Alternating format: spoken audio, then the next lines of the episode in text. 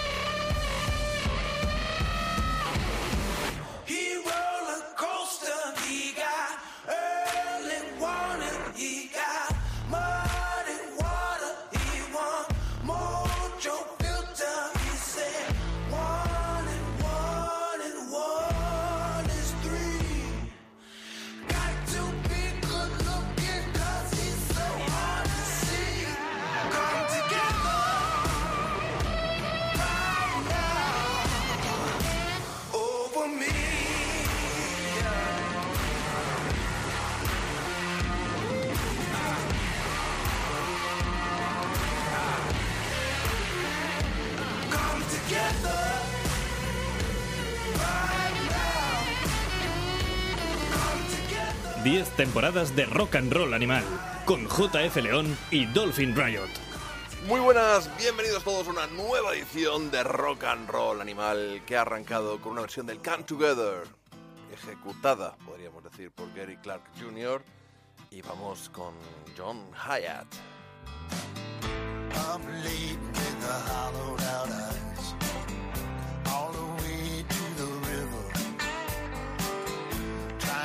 never last, trouble on for size.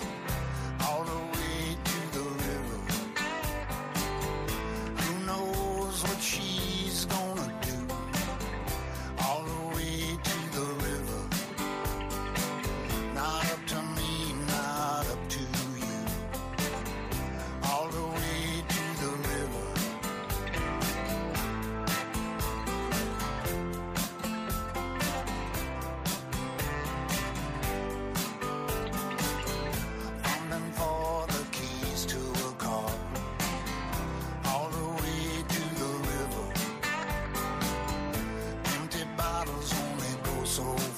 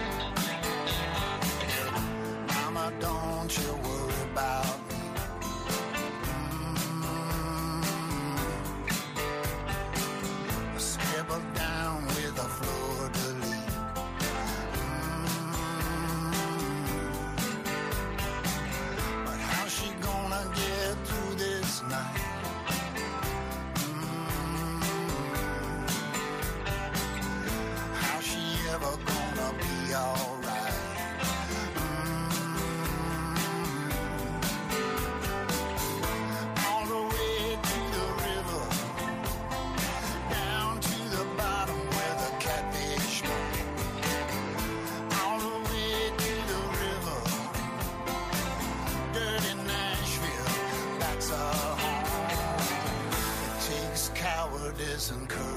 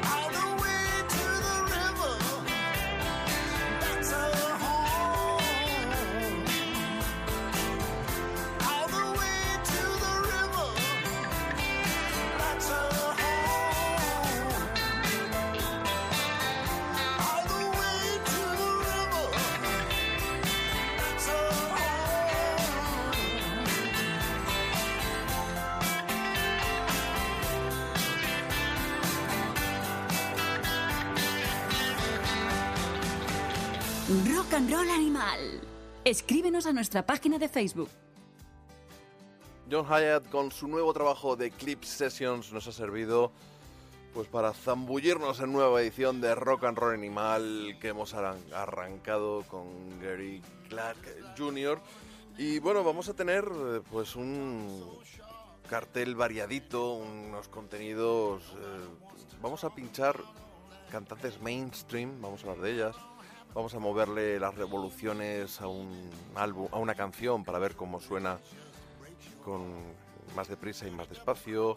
Vamos a viajar, por supuesto, al Mississippi mm, e incluso es posible que acabemos con algo de heavy metal sacudiendo las cervicales. También iremos a la pequeña pantalla porque hay un programa en el cual han sonado los helicópteros. Y claro, cómo no, tenemos que saludar a nuestro crecido becario de lujo, Dolphin Riot. Pues nada, aquí estamos otra vez para hablar un poco de heavy. Yo vengo por el heavy metal del final hoy. que Creo es- que te vas a meter no, no, no, no. y, y te voy a meter yo porque Si yo- soy muy fan. Yo, no, no eres nada del- fan y te has estado riendo de mí cuando has visto la No, selección. Al- sí. Alca- bueno, Alcatraz, no, no, al contrario. ibas a decir. eh, me encantan, vamos. Yo. Hiroshima Mon Amour, ¿no? Me, me vuelvo loco. Vale, si me vas a destripar lo que voy a pinchar luego. No, no, no. no, no, ya lo has hecho, quiero decir, no, vamos a ver tampoco. Yo de toda la vida se ha sabido que yo lo que escucho siempre ha sido heavy metal. Para sacar a voy de bluesman por la vida, pero. Hombre, eres un flipaete. Eso mm, no lo podemos ocultar. Pero eso yo ya de pequeñito Te ya. crees que eres negro eres, y eres blanco. y me, creo, mu- me creo mujer y soy hombre. Te has criado en Castefa, te, te- te lo recuerdo. Me encanta. Yo soy del extrarradio de Barcelona, sí. Tú te cruzaste en el Open Core con Messi un día y ya te no, un día no varios. Y, y ojo que no era. No toquemos ese tema porque. Para reírse fuera del micro sí, pero no. Pobre hombre que es un señor ya respetable. Ni me imitas a Miguel Pardo, ni me cuentas las anécdotas de Messi. No, porque bueno, yo soy más de barrio con alcantarilla. O sea, yo crecí pues en pues, en in the hood, pero en Cataluña. In the hood. Claro, no es Compton. Es otro rollo. Claro, yo, yo te entiendo. Eh, Gary Clark Jr., tío. Por cierto, Gary Clark Muy es, fan de es un fiera. Bueno, a mí, yo te digo, me parece muy sobrevalorado. Es no, de- no le pillo el punto. Le vi teloneando a Niyal, me gustó, pero. The no, Chosen me, One. Me, me- me volvió, no me volvió loco. Hay dos movidas con Gary Clark. La Pues primera no son dos. es que los discos van por un lado, porque el tipo está muy orientado al mainstream, y sus directos van por otro. Lo más recomendable de Gary, para mí es el live, el primer disco en directo que sacó, que lo sacó después del primer disco, pero el The Story of Sonny Boy Slim es, me parece un discazo. Lo que pasa que no es un disco de blues. Luego el tipo en directo se tira al blues, pero bueno, salvajemente, y en mi opinión es de lo más interesante que hay ahora mismo en el panorama internacional y además metiendo la zarpa en el mainstream. Esta canción que hemos puesto, la versión es para la banda sonora de Justice League, la película esta de la Liga de la Justicia de Batman y sus colegas. Insoportable. Película de tíos en panties. Bueno, yo soy fan de Batman, ¿eh? pero no soy capaz de aguantar. es- no fui. No puedo con esa peli. Lo intenté, pero no. Yo creo que me va a gustar más Super López cuando vaya a verla. Y, y hay que echarle, ¿eh? Yo no voy a ir a ver Super López. Yo es que me gustan mucho los cómics, tío, de Jan. Ajá. Pero Dani Rovira, que me cae bien como cómico, pero no me lo creo en el papel de Super López. A mí me gusta Batman, el Batman de Frank Miller. Y los no entiendo de cómics. Y me gusta el amor y poco más. Pero hablando de Gary Clark, recomiendo muchísimo a la gente que no se quede en la superficie del artista que puede parecer y se meta a fondo, porque este es un tipo apadrinado por Jimmy Bogan, al que dio su bendición Eric Clapton. Lo llevó al Crossroads, al festival de Eric Clapton en 2010, que se toca el Bright Lights y te arranca la cabeza y es brutal. Y lo podéis ver también en la Casa Blanca haciendo Silicon Chicago, bueno. Sí, pero esta versión, mira, Bueno, es una versión muy mainstream para una película muy mainstream. es con- que suena, tío. Yo prefiero la que hicieron, por ejemplo, para. Creo que para algo de Levis o de Harley Davids, Davidson o Davidson, como se pronuncia, los Stripes, los chiquillos estos irlandeses. Hicieron una versión del Come Together Bueno, sí. mm, que me gustó más, fíjate lo que te digo. La hemos pinchado porque has querido tú. Yo hubiera pinchado. No, no, no, perdóname, pero yo te dije, me gustaría que aportaras algo más de tu cosecha al, Pero al yo de guion. Clark, eh, yo pero, hubiera pero, pinchado. pero se escuchó una, pero has elegido una mierda. No, decir. no, no, Tú sabes, porque- a ver, a ver, Dolphin. Tú sabes que a mí me gusta empezar con una canción conocida, porque tú sabes que tenemos oyentes de, de- de distinto pelaje. Tenemos oy- Sí, pero lo digo en plan animalista guay. Tenemos oyentes que son más mainstream y tenemos más y Pues tenemos oyentes más, más mainstream de más ruteros más pelillos. Pero, Yo- yo- o sea, la canción es buena, el Come Together, de los Beatles, te recuerdo que es mi grupo Yo, favorito. si quieres, hubiera, yo hubiera pinchado otra. Yo habría pensado la de Aerosmith como versión del Come No, me Together, refiero por de Gary. Clark. Hubiera pinchado otra. Ya, pero no podría haber ido como primera canción del programa. Bueno, pero que la vida no. Ya, pero quizá deberías haber tenido una elección distinta.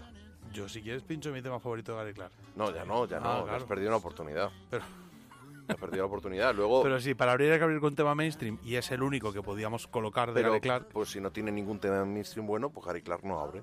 Se deja Bright luego. Lights, el Bright Lights es no, brutal. no lo conoce tanta gente.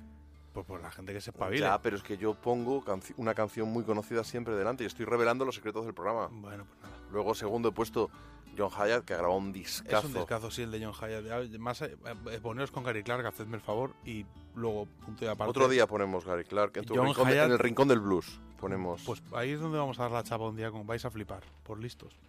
Pero John Hyatt se ha pegado un disco de brutal. los mejores que ha hecho. Me encanta la voz, es como que está Sí. ya, que viene y te lo cuenta. O sea, ya, él ya ha dado la vuelta al marcador varias veces y ahora viene y nos, y nos hace un disco espectacular. En es el pasada. estuvo que se salió. Es un máquina. Yo no, he podido verlo nunca en directo. Yo lo he visto ya tres veces. Aparte es un compositor, en fin. Ha trabajado para un montón de artistas.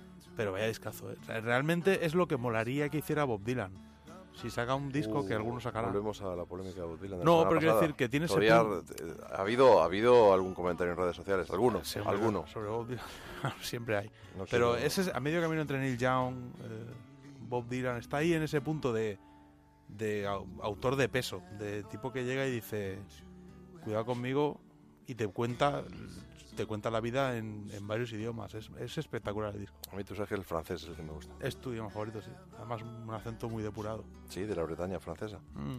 Oye, una cosilla. eh, eh, hace unas semanas en, en las redes sociales eh, se empezó a dar difusión a pues una especie de noticia, no, recuer- no recuerdo de qué revista, que aseguraban que el tema Jolene, conocido sobre todo por Dolly Parton, sonaba mejor el single a 33 revoluciones que a 45, que es a la velocidad que Y suena es en los articulados.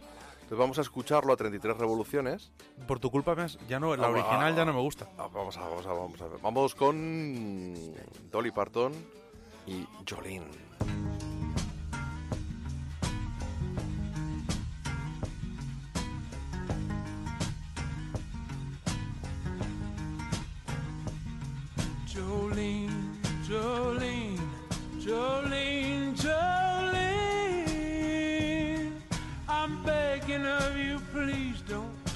my man. Jolene, Jolene, Jolene, Jolene. Please don't take him just because you can. Your beauty is beyond compare with flaming locks of auburn hair, with ivory skin and eyes of emerald green. Your smile is like a breath of spring. Your voice is soft like summer rain, and I cannot compete with you, Jolene. He talks about you in his sleep, and there's nothing I can do to keep from crying when he called your name, Jolene. And I can easily understand how you could easily take my man, but you don't know what he means to me, Jolene. Jolene, Jolene, Jolene,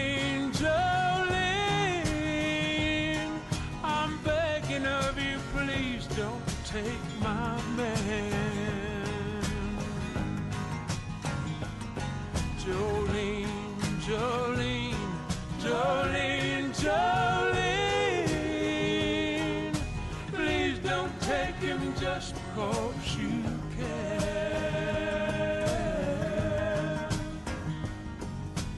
You could have your choice of men, but I could never love again.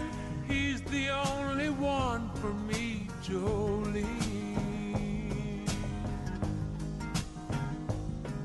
I had to have this talk with you. My happiness depends on you and whatever you decide to do, Jolene.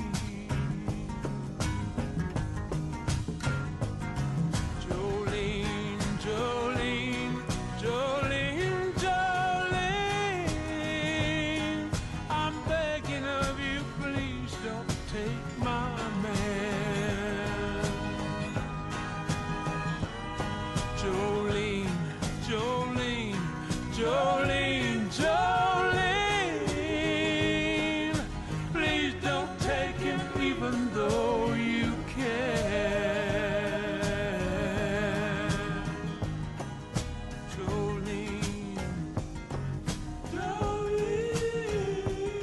and Roll Animal. Let's Rock. Pues ahí estaba ese Jolene de Dolly Parton, pues bajándole la velocidad de 45 revoluciones al single a 33 un tercio, que es la velocidad que, a la que debería, a la que van los, los 12 pulgadas, no los 7 pulgadas. Y realmente tiene como otra sonoridad la canción, ¿verdad? Es otro rollo, es que la otra ya no me gusta, que la he oído 500.000 veces y ahora me suena rara la original. Porque es brutal el riff a este tempo y es que es otro rollo. Es que ya no es ni el mismo tono, es otro rollo. A mí me gusta más, eh, me has arruinado la otra canción. Bueno, vamos a ponerla para que la gente recuerde cómo es la original mucho más rápida. Pitufos maquineros.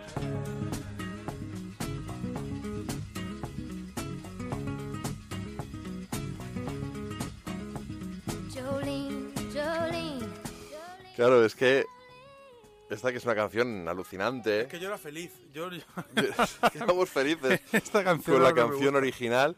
Aparte, la, la letra es súper potente. Esa mujer que, que le canta a, a Jolene, una mujer bellísima de la que su marido está enamorado y por favor le pide que no se lo, que no se lo robe. Your, your beauty is beyond compare. Canción de malotas, pero Ahora lo dices, ¿ves? Tu belleza es más allá de cualquier de comparación. comparación. Sí, pero es que así en agudo no. A mí ya es en agudo esta canción. ¿eh? Sí, es que tío. esto lo habéis hecho en agudo. Es como. Ya, No ya. sé, ¿sabes? Es como que. La verdad es que es una La otra es que queda, tiene un rollo como a. como a Tom Waits, además. ¿No te has dado cuenta que ya es que cambia el rollo completamente? Sí. Pero bueno. mm, Pero a mí me gustaría en la otra que la voz, sin ser pitufo maquinero, pero que tuviera un poco más de a mí me gusta esa voz como de, de de alcohólica. tuviera un poquito más de feminidad. Pasada de vueltas. La, la verdad, me, me gustaría. A mí me gusta. Es como es bueno, es como esta leyenda que corrió de que el ingeniero de sonido aceleró a Robert Johnson. Y también eso es indemostrable, porque bueno, Y, y la gente redujo la velocidad de los temas de Robert Johnson y lo y circula por YouTube también. Y lo escuchas y dices, bueno, yo, ¿qué quieres que te diga? La verdad es que el experimento mola. de Jugar con la música siempre está bien. Sí, yo, maneras, llega el momento de, de que hablemos de los guilty pleasures, esos placeres culpables que nos cuesta reconocer, eh, cosas con las que disfrutamos y que en un momento dado pueden eh, hacerte no quedar de una manera tan cool. Y a todo el mundo le gusta ser cool. Y yo uno de, de mis guilty pleasures es Miley Cyrus. Mi, mi, Miley Cyrus. Pero no sus canciones, sino su voz. Entonces... Esa tía mola. En La peli está en que lo que hace es horrible a nivel Sí. musical. Pero bueno, y los genes los lleva. Su padre, hombre, su padre dentro de los del country es un poco de los pasteles. Es lo que te iba a decir. Tampoco Pero bueno, para pero- estar muy orgulloso. Pero esta tía eh, salieron hace poco se, se conocieron las backyard, las backyard sessions en las que tocaba entre ellas esta canción de Jolene. Pero vamos a escuchar una gansada suya con Jimmy Fallon, una actuación sorpresa en el, en el metro de Nueva York. Una algo- máquina, Jimmy Fallon también, ¿eh? Algo que les gusta mucho a Jimmy Fallon hacer, que ha ido ahí con U2, con, con otra gente. Vamos a ver cómo lo hace con Miley Cyrus esta canción. Se ve ahí a un tío haciendo percusión con pues, el típico bote blanco de plástico y otro sentado tocando la guitarra encima de, de un ampli y está con haciendo este riff repetitivo, ¿no? Pero ya hay dos micrófonos puestos. Se ve ahí la típica estación de metro. Creo que es una que tienen cerca, el- lógicamente, los estudios donde Jimmy Fallon graba el programa en, en, en Nueva York.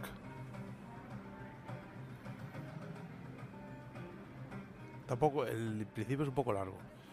Sí, Hasta lo- que lo- aparecen Jimmy Fallon y sí, Miley. Pensaba cortarlo, pero como has hablado ya me lo has reventado. Bueno. Córtalo, sí. Sí, sí, realmente vamos a...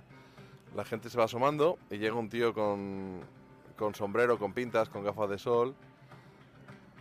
Y llega ella con sombrero vaquero también, con peluca negra, con gafas de sol. Jolene,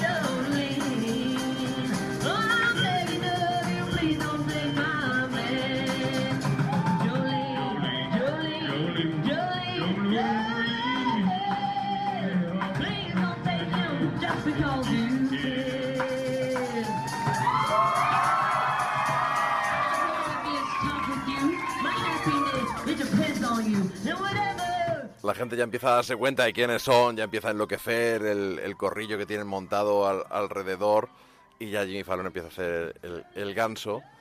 Y yo es que de verdad que soy muy fan de la voz de esta mujer, ¿eh? Sí, aparte me gusta mucho cómo canta y cómo frasea. El, el rollo que lleva cuando no hace lo que le da dinero es realmente cool. Yo le, la he visto tocar varias veces en el programa Jimmy Fallon. Cuando sacó el último disco, la tuvo una semana entera tocando, cantando todos los días. Sí. Y cantó con su padre, cantó sola, cantó un This Boots Made for Walking que se cagaba la perra, ca- cantó un Wildflowers de Tom Petty impresionante, porque coincidió más o menos con la, con la muerte de... Estaba pensando ahora que el otro día leí un artículo de- en el que hablaba Neil Sugarman de Dapton Records del sentimiento que tiene tras la muerte de Sharon Jones y posterior muerte de Charles Bradley y lo huérfano que está el sello de sus dos grandes referentes. Sería brutal que esta que Miley grabara con Dapton Records, que hiciera un disco tirando al soul. Sí, lo que pasa es que ya más de country, tendría que ser un disco más de country meets soul de Pero si es estos. que y cuando puede cantar can- lo que quiera. Cuando canta claro. soul se sale. La versión que hace Eta James se sale, pero del, del tiesto. Me, me alegra que la menciones porque la vamos, la vamos a, Por eso digo que me, me la imagino ahí, sería brutal. Vamos a ponerla de fondo, por lo menos. Un poquito.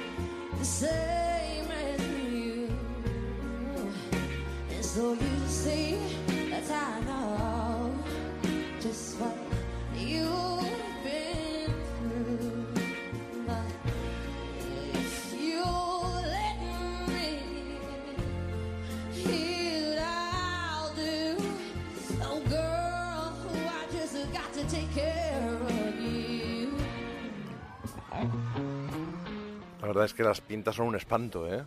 Da un poco de miedo, va como con un bañador. eh, no sé no sé de qué va horterada, madre Sí. mía. Y, lo- y los moñetes esos que se coge. El vídeo está en YouTube para horrorizarse con la pinta. take care pero- of you. Eh, que, ahora mismo yo no caía en que era Eta James.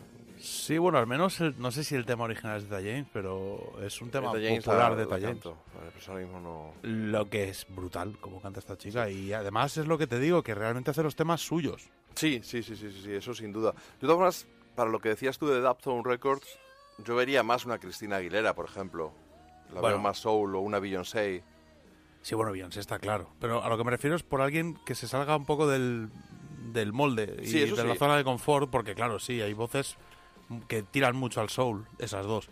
Pero esta chica es que tiene un talento que mezclado con gente... Bueno, a mí me, me recuerda cuando canta en este plan un poco a mi, a mi Winehouse también, ese punto de voz de mujer pero profunda y con un punto de oscuridad. A mí me gustaría, lo que evidentemente el dinero que mueve Miley Cyrus no es para ponerte a hacer un disco soul ahora. Seguramente, pues bueno, nunca sucederá. A mí me gusta hasta como actriz. En la serie esta de Amazon con Woody Allen, eh, Crimen en seis escenas. Hostia, sí, 616, está muy bien. Es Está verdad muy bien ella. Sí, sí. Está La verdad que bien. esa serie es muy buena, ¿eh? O sea, bueno, ahora Bueno, es está, una película en realidad. está mal, son está como horas. mal hablar bien de Woody. eh, Habría que decir, ah, Ah, Woody- igual. Pero O Woody sea, Allen a mí a me nosotros encanta la- nos encanta. Me recuerda a la época de Misterioso Asesinato en Manhattan, ese, ese tipo de enredo Sí, esto- frenético. es el mismo rollo total. E incluso O Ladrones de medio pelo. Ladrones de medio pelo, ese punto. Aunque Es el- Ladrones de medio pelo tenía media película que era un truño y otra media bastante. Tiene un punto a bananas también. Es el Woody Allen este que hace este humor político facilón, mezclado con este, esta intriga y el- la ansiedad del personaje mítico de Woody Allen, encarnado otra vez por él mismo. Es, es una...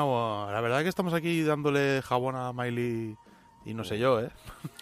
No, bueno, pues ya ves tú, qué, qué problema hay. Por, por lo que sea que le hemos querido dar jabón. sí, no, es pasa que nada. es un programa raro el de hoy. Nos hemos sentado ahí a hacer el guion Sí, parece... y, y todo empezó en realidad por culpa de Lady Gaga.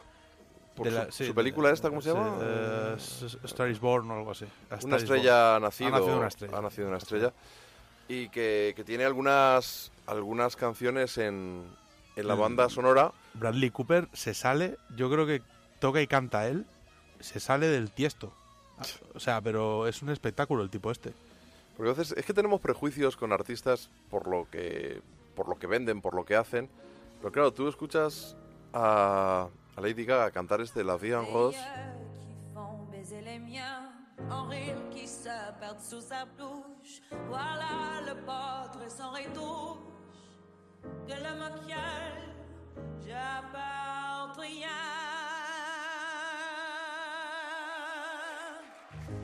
Qu'on il me prend dans ce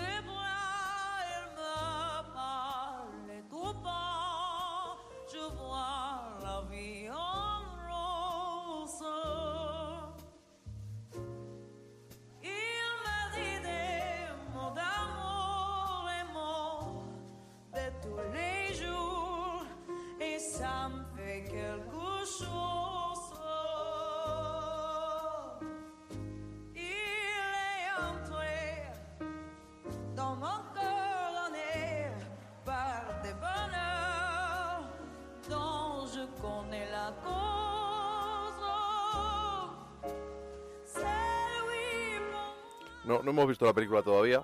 No podemos, no sabemos si a, a Dolphin le gusta más o menos que la de Queen. Llevamos Yo ya escu- tres o cuatro semanas con esto, ¿no? He escuchado la banda sonora y la banda sonora, eh, eh, en serio, hay que echarle un ojo a esa banda sonora y a Bradley Cooper y el trabajo que hace. Y la peli no lo sé. A ver, yo no creo que vaya a ver Star is Born. Yo tengo pendiente ver Halloween. Otra vez. eh, porque Halloween, porque a mí me gusta el cine de terror. Y, hombre, yo soy perfectamente capaz de ir a ver la peli esta de Lady Gaga y Bradley Cooper y acabar llorando rollo. O sea, que Ya. quizá no sería lo más bonito que puedo hacer. No.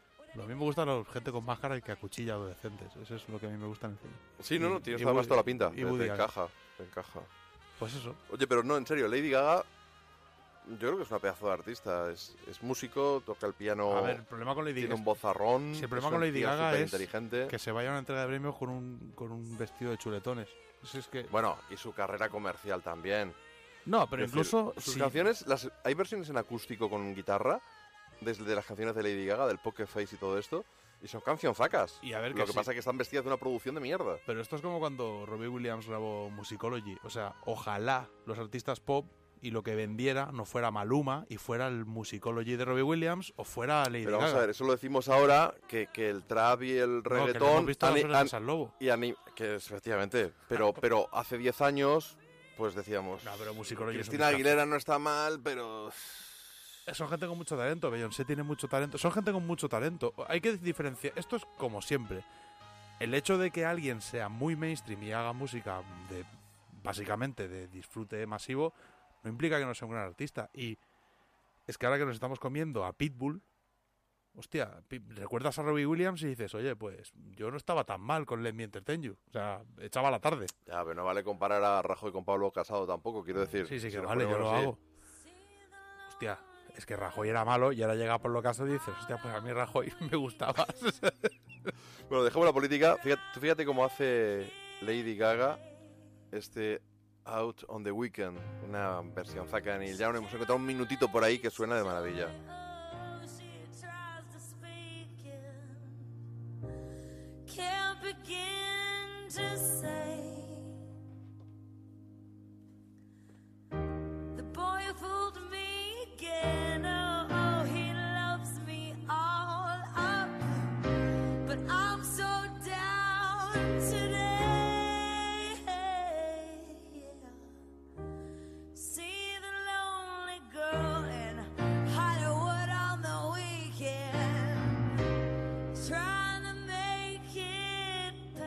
Repaso que le metieron, que le metió Lady Gaga Metallica, creo que fue en, Metallica en una los, los ceremonia. merienda.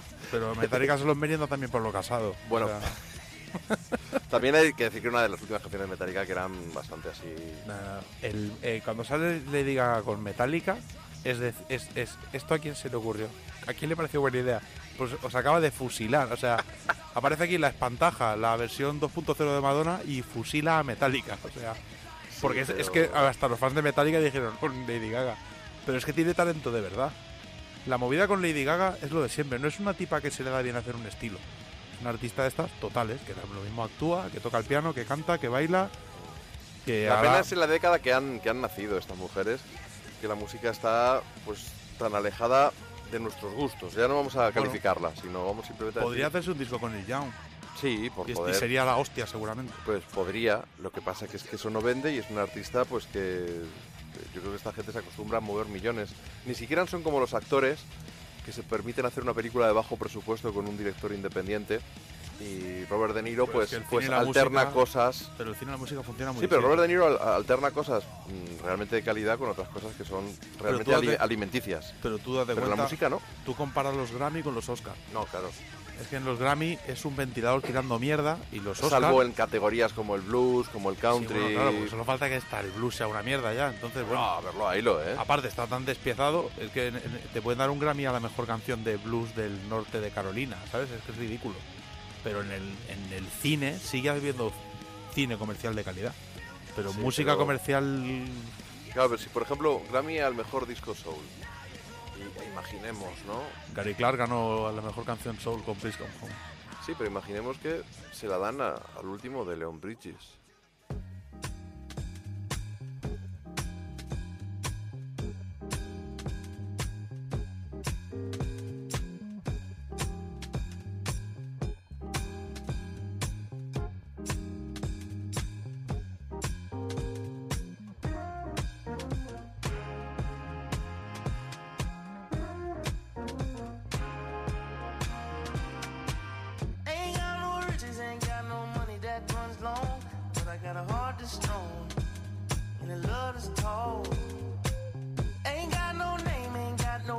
Education, but I can see right through a powdered face on a painted fool.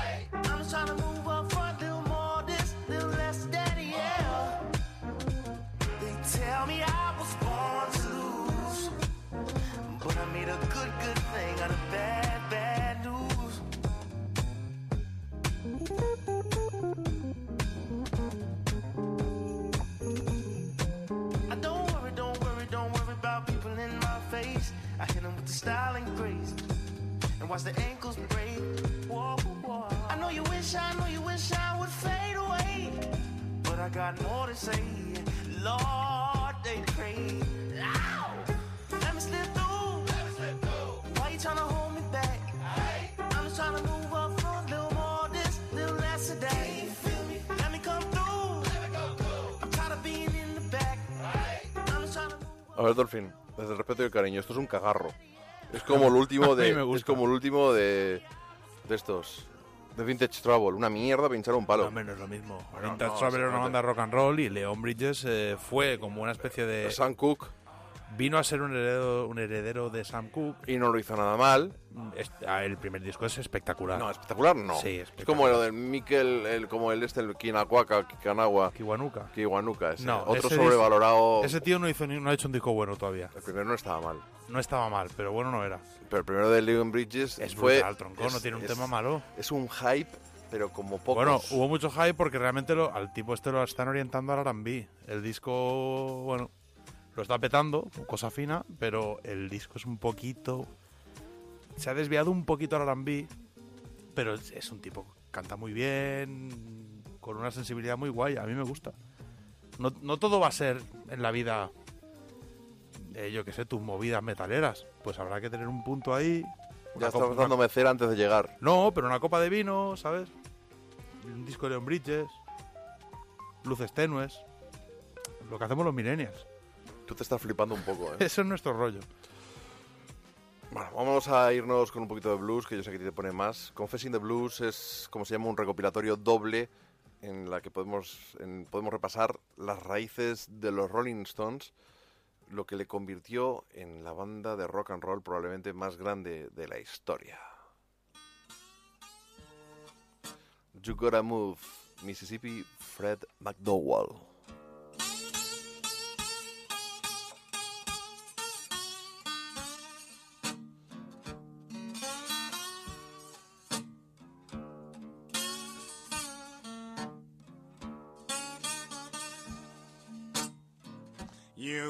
You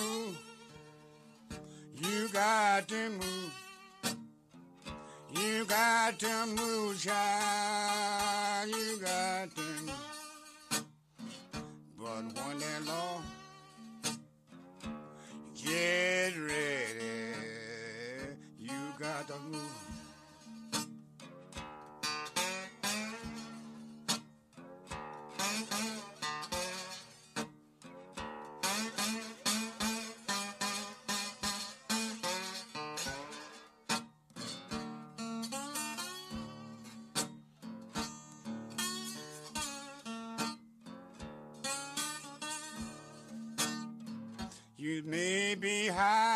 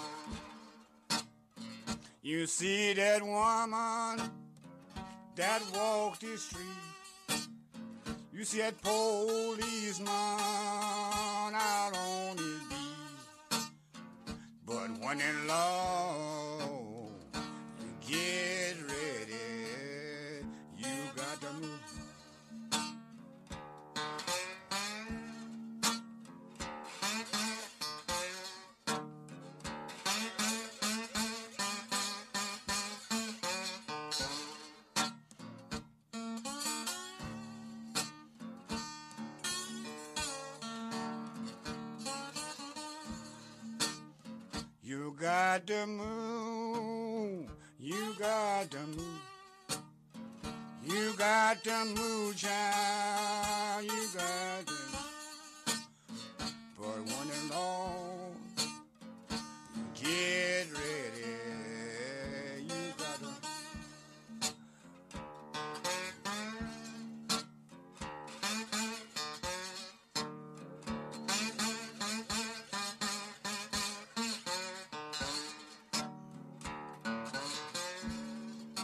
Rock and roll animal. Ahí estaba Mississippi Fred McDowell con ese You Gotta Move en Confessing the Blues, un doble álbum con 43 canciones que repasan lo que son las influencias de, pues de los Rolling Stones, eh, Willie Dixon, Muddy Waters, Howlin' Wolf, Robert Johnson, por ejemplo, del que hicieron unas Little- cuantas canciones. sí, Little Walter está guay. Recordemos eh, eh, está todo Dios, eh. está muy guay, la verdad. el- el Bob. Diddley, por supuesto. Recordemos además que el primer single de los Stones era el Come On de Chuck Berry. No es una de sus canciones más famosas, Mm, pero, pero- fue su primer single. Es que los Stones eran un grupo de versiones. Sí, básicamente. Y de hecho, cabe de- destacar que los Stones eran hipsters, eran cul- protoculturetas o lo que tú Sí, quieras vamos a ver, es que tenemos lo típico de que el rock and roll es lo macarra y el pop es lo... Lo, Era lo- al revés, lo al más principio. pijo, pero es que Al eh, al lo- los Beatles eran los tíos chungos de Liverpool, los macarrillas. También hay que decir que tenían un origen rock and rollero en, en- en Hamburgo y tocaban más rock and roll que blues. Sí, bueno, los Kings también, ojo, ¿eh? Sí. Te metían un cabezazo y te Y llegan a buscar el al Milko, río. el Milko Blues, por ejemplo, que hacían la versión los, los Kings al principio. Pero Pero dif- disco de los Kings son muy burros y con mucho blues. Al final realmente los Beatles el tema es que son de una ciudad de, de una ciudad básicamente industrial, En la que había mucha droga, muy poco dinero, mucho movimiento obrero. Y los Beatles eran chavales de barrio chungo y los Stones eran tipos de Londres sofisticados, sobre todo Keith Richards y Mick Jagger, que importaban música, intercambiaban vinilos, hablaban de música. Linda Keith era otra pues eso, proto hipster o como quieras llamarlo. Realmente ellos importaron toda esa música del mismo modo que lo que lo estuvo haciendo Eric Clapton. Es verdad que Eric Clapton bueno, era un calavera también, porque ojo con Eric Clapton, la vida de Eric Clapton da para también dos especiales por lo menos. Pero realmente eran gente muy, muy, muy, muy cultivada en la música, realmente, en la música de raíces norteamericana. Con su filtro de ingleses, consiguieron darle todo ese rollo, pero toda la gente que sea muy fan de los Stones, o como hablábamos el otro día de Bohemian Rhapsody, mm, la gente que realmente se haya aproximado a la música de los Stones de una forma superficial, en este recopilatorio es cuestión de meterte en Spotify, escuchando canción por canción y la que te guste, ver artista. Y a, y a funcionar, porque está muy bien el recopilatorio y realmente, sí, son todas las canciones que los Stones han ido citando en entrevistas, en- han ido versionando, han ido citando como referencia de una canción que compusieron después y bueno, no está de más porque todo el blues que hemos escuchado al fin y al cabo viene de un puñado de artistas, todos ellos músicos negros, eh, a medio camino entre Texas, eh, Mississippi, eh, Illinois, o sea que bueno, al fin y al cabo merece mucho la pena el recopilatorio, la verdad está, está muy bien. Sobre todo es lo que te digo, es un buen índice para toda la gente que no tenga tanto conocimiento al respecto y quiera zambullirse. Vamos, lo que no tenéis ni puta idea es lo que quiere decir todo el fin. en No, porque hay palabras. gente que, por ejemplo, ha escuchado mucho pop era y no ha broma, entrado tanto en el blues. Pero quiero decir que hay mucho fan de los Beatles que no ha entrado tanto en el, en el blues. Eso pasa mucho. Pero es que los Beatles es más rock and roll y los Stones, sin No, y, embargo, tienen y más pop blues. británico también. Es que luego los Beatles tienen una vertiente muy pop que tiene unas ramificaciones muy distintas. Sí, pero digo, puestos a mirar las raíces, Sí. yo creo que la de los Stones más en el blues y la de los Beatles está más en el rock and roll. Hacían versiones más de, de Larry Williams, de Chuck Berry, de Little Sí, Richard, los de, de Carl Perkins, de, de Buddy Holly. Y sin embargo, los Stones de rock and rolleros, aunque hacían de Chuck Berry y también hacían de Bob Diddley, pero eran más siempre canciones más fronterizas con un sonido más bluesero. Bob Diddley, Chuck Berry para mí son músicos de blues también. o sea que- pero a la vez patriarcas del rock and roll. Me, me- me ha gustado que menciones el, el estado de Illinois, porque ahí está Chicago. Claro. Y hay un lanzamiento reciente que se llama Chicago Plays the Stones. Y son bluesmen de Chicago, no demasiado conocidos, quitando un par de excepciones, como, como Buddy Guy, que incluso colabora con, con Mick Jagger. También está Keith Richards colaborando en Beast of Burden con Jimmy Burns. Pero vamos a escuchar una canción, el Gimme Shelter, uno de los clásicos de los Stones, en la garganta de Lynn Fane.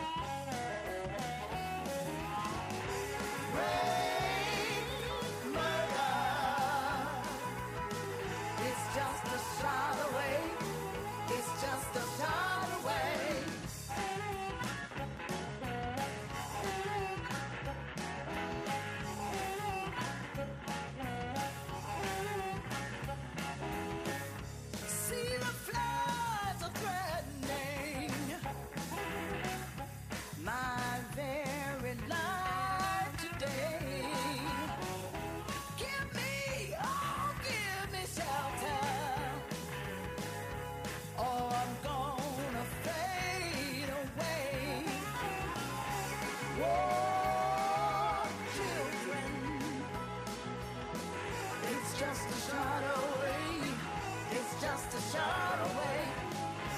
War, children, it's just a shot away. It's just a shot away.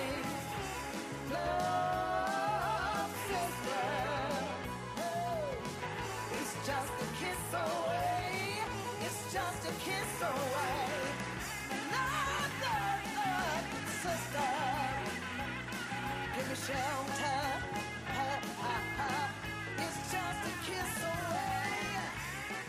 Rock and Roll Animal, con JF León y Dolphin Riot. Ahí estaba ese Gimme Shelter, Lynn Thane, en Chicago Place de Stones. Versiones muy, muy apañadas de esos clásicos de los Rolling Stones. Al contrario que lo que hablábamos antes, que eran clásicos que posteriormente los Stones versionaron. Y es una especie de. una forma de cerrar el círculo. Sin, sin tirar de móvil. Un, dos, tres, respondo otra vez. Versiones del Gimme Shelter. Ni idea. Mary Gente que ha Mary versionado el Clayton, Gimme Shelter. Mary Clayton. No controlo yo tanto de Los versiones como Sisters tú. of Mercy, por ejemplo, los cucarachas. Sisters Eh, of- Sisters of Mercy. Grand Funk Railroad tiene una versión brutal del Gimme. Shelter. Sí, Grand Funk mola. Helicopters. Luego también Josephus. O Josephus, como Josephus. se llamen. Buenísimos. Sonaban incluso, eh, alguna vez los he pinchado, en la banda sonora de Narcos. Cuando en la primera temporada secuestran al compañero de Peña, al Rubito, está sonando el Dead Man de, de Josephus. Yo dije, esto lo tengo, lo tengo, lo tengo, lo tengo. Y, y- y lo deduje sin tirar de charla, fíjate. Anda, mira. Fíjate. Y alguna más. El Gimme Shelter es uno de esos clásicos Bueno, es que Gimme Shelter, de marrales. para que suene en el funeral de- del día que dejas el mundo. Sí, sí, pero yo había elegido el Gimme Love, igual que el día que me casé. Fíjate qué cosas. All You Need Is Love. El día que Sí. el día de tu funeral. Sí. Yo- Dios no quiera que yo tenga que asistir, pero si por lo que Te sea. tocará por una cuestión generacional. Sí, bueno, Tú tengo que eres mucho más joven que yo. Bueno, Insultantemente más joven Para que pegar yo. un coche ahora en la calle ya está. Bueno, te puedo pegar un martillazo ahora mismo en la También, cabeza. Y a mi funeral vas tú. Bueno, o- Bueno, no, o pues estaría en la a cárcel, claro. Pero bueno, si sé ocultar las pistas, Yo sí tengo que decir unas palabras, hombre, pero el All Love en un funeral. porque lo que necesitas es amor, es bonito.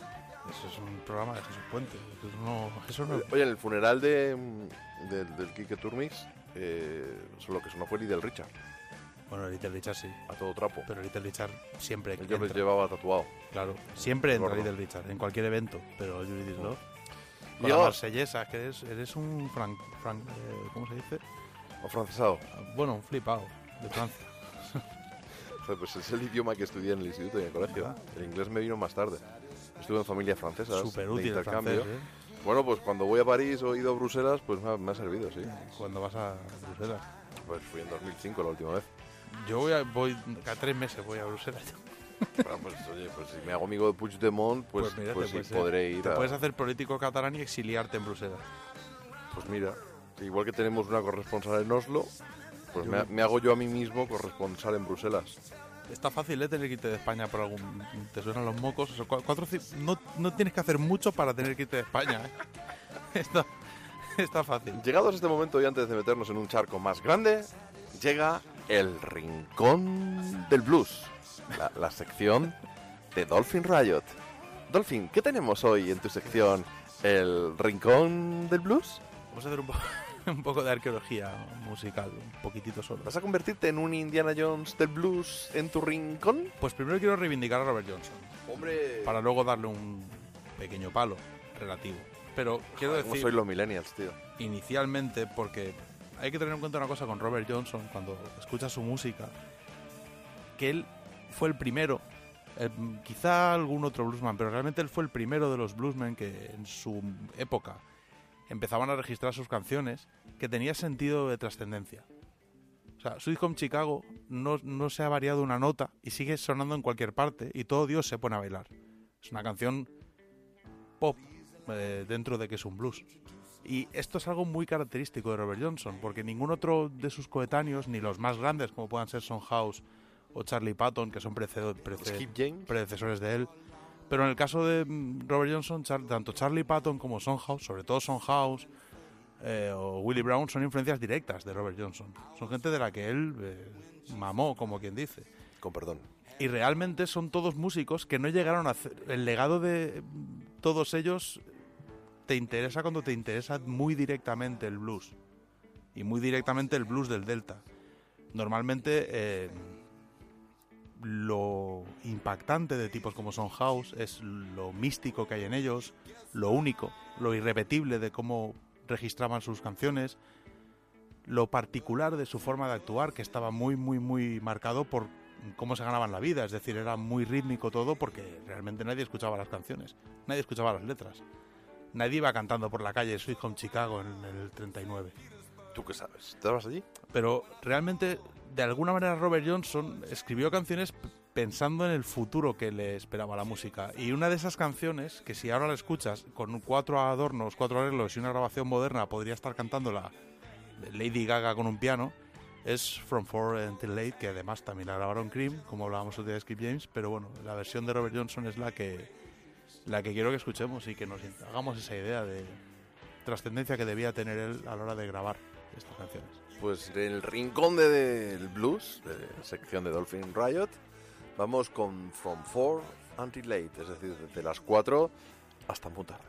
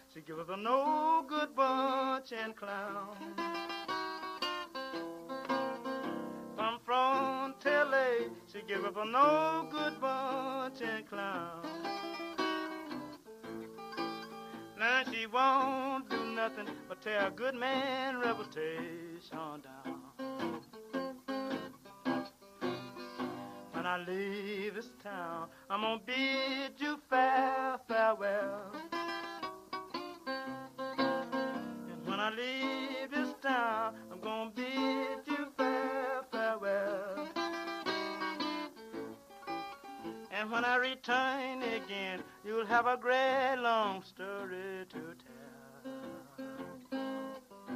Rock and Roll Animal. Síguenos en Twitter. From Four Until Late, Robert Johnson en la sección de Dolphin Riot en Rock and Roll Animal, El Rincón del Blues. Yo te voy a forzar a que le acabes poniendo un título a esta sección. Mm, Vale, vale. Bueno, en fin. Así. Vas a- al final te vas a ver abocado a buscar un título. Vamos a lo que íbamos, en este caso, que es eh, la historia de, de dónde sale esta canción.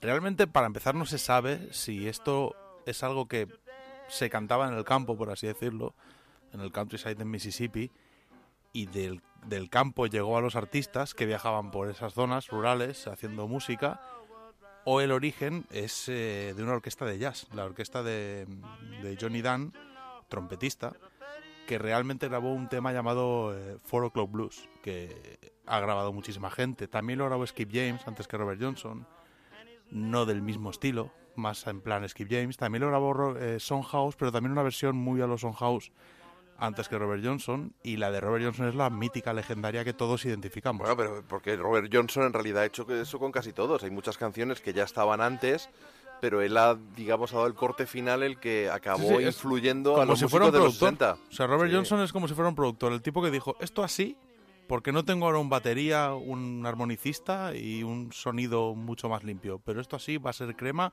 los próximos 50 años. Vamos a ver, grabó dos sesiones de grabación, una en Dallas y otra en Austin, no, en San Antonio. En San, Anto- en San Antonio fue la primera. San Antonio y luego Dallas. En Dallas grabó la segunda. Dos sesiones, eh, 39 canciones en total, de las cuales hay distintas, 21 me Mm, parece. 21, porque hizo segundas tomas de algunas, pero no tomas de algunas.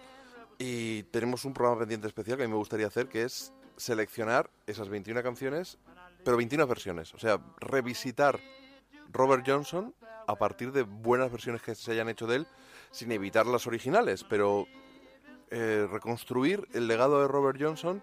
Por ejemplo, a mí, eh, Red Hot, eh, pues se me ocurre la de la de Red Hot Chili Peppers, por ejemplo. Pues, por en, ejemplo, en el Sex Hot. Magic Sí. de Red Hot.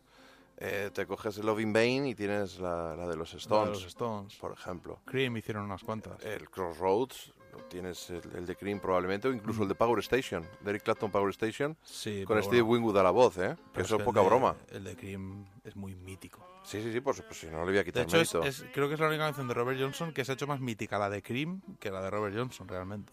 Bien, pero recordemos ese disco, eh, el Kino de Delta Blues, que sacó John Hammond, creo que en el año 61-62, en Columbia, si no me es equivoco. El disco que le- Que en realidad él quería llevarlo al Carnegie Hall, me parece que me contaste tú. Sí, eh, John Hammond tenía previsto hacer un, en el Carnegie Hall una sesión de spirituals eh, para intentar presentar a la, bueno, sí, a la creme de la creme de los Los grandes entendidos de música de Nueva York, lo que es la música real de raíz negra.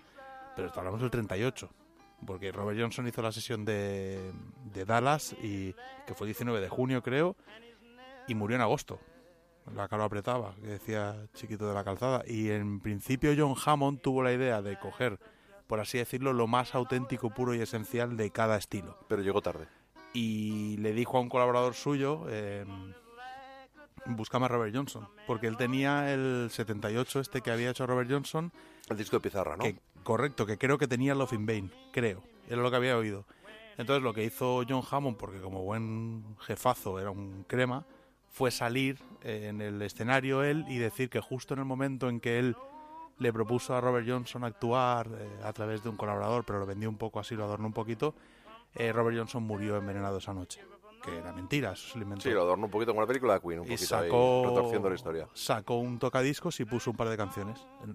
Dejó el escenario con un tocadiscos, o sea que Robert Johnson estuvo allí presente, pero bueno, no sabemos qué ¿Te he hubiera contado pasado. que yo estaba en el cruce de caminos de Robert Johnson? En, Bueno, en en el supuesto.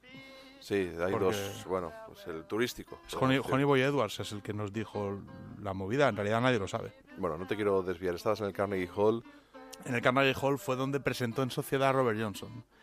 Pero eso fue en el 38, luego en realidad fue Big, eh, Bill Bronzy el que tocó en lugar de Robert Johnson y hizo Blues del Delta. Y después en el 61, porque el primer músico blanco en grabar un tema de Robert Johnson fue el hijo de John Hammond.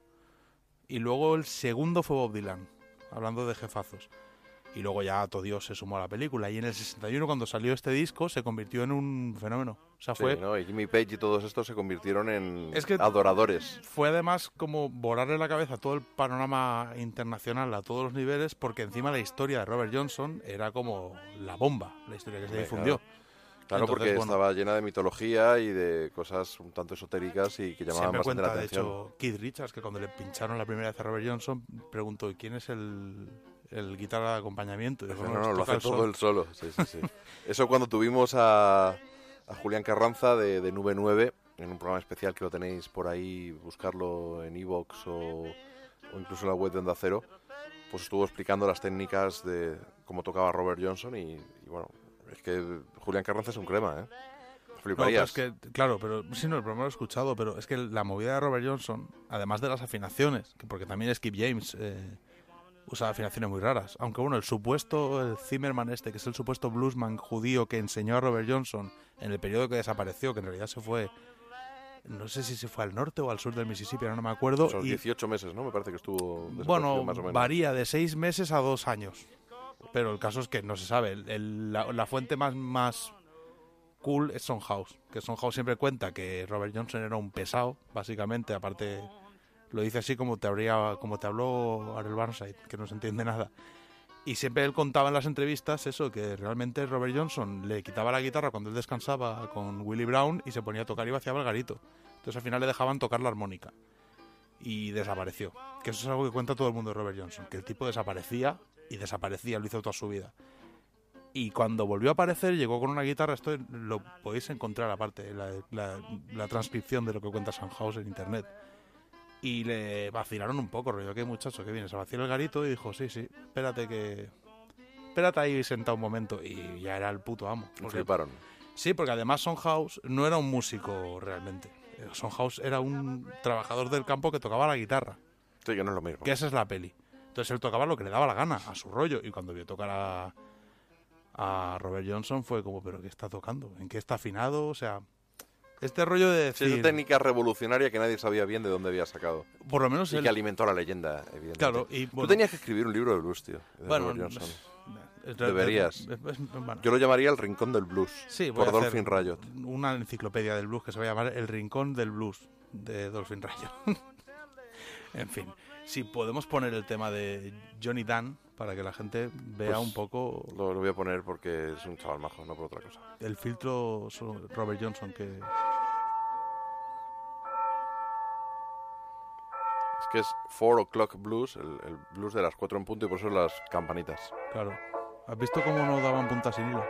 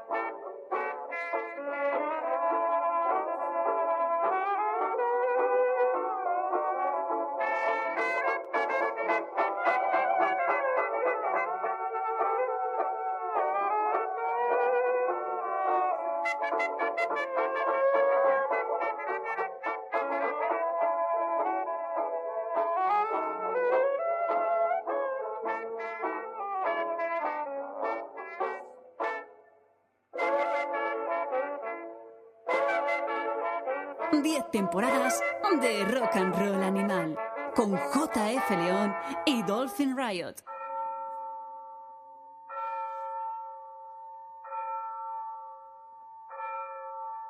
Y ahora empiezan a CC. Bueno, cabe, cabe destacar que el, aquí la, es curioso porque bueno hay un musicólogo, historiador de la música y músico que es eh, Elijah Walt, que ha escrito un libro que se llama Escaping the Delta. Muy interesante.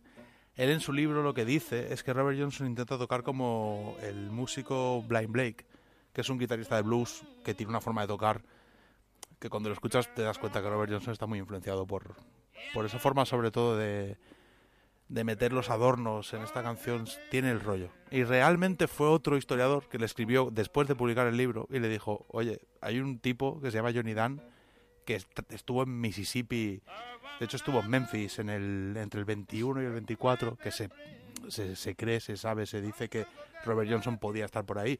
Porque hay que tener en cuenta que Robert Johnson no escuchaba discos. Y Johnny Dan tampoco, seguramente. Es decir, Robert Johnson, de hecho, el mundo discográfico le era algo un poco ajeno. El mundo más de los músicos de blues era un mundo muy rural, muy alejado de las mm, grandes urbes o ciudades. No. El otro día en Twitter se me puso farro con un tipo diciendo que era Un invero- gilipollas, dilo. Bueno, inverosímil que Robert Johnson eh, llegara a un pueblo en el norte del Mississippi en el que nunca hubieran visto un negro. A ver, en los pueblos de blancos no entraban los negros. Estaban en plantaciones donde tenían sus propios mercados, juke joints. De ahí salió Charlie Patton. Charlie Patton vivía en una plantación en la que solo había gente trabajando en la plantación y no salía. Ahí se supone que conoció a Henry Sloan y le enseñó a tocar. Era indio y negro, es decir, no, no iba a dar vueltas por, con chicas blancas por el pueblo. Eso no sucedía. Entonces estos tipos realmente nunca se sabe de dónde robaron o de dónde escucharon. A lo mejor era un tipo de un pueblo que cantaba esta canción y tanto Johnny Dan como Robert Johnson se la robaron al mismo. Porque la melodía era bonita. Sí, tú decías que, que estábamos con el jazz.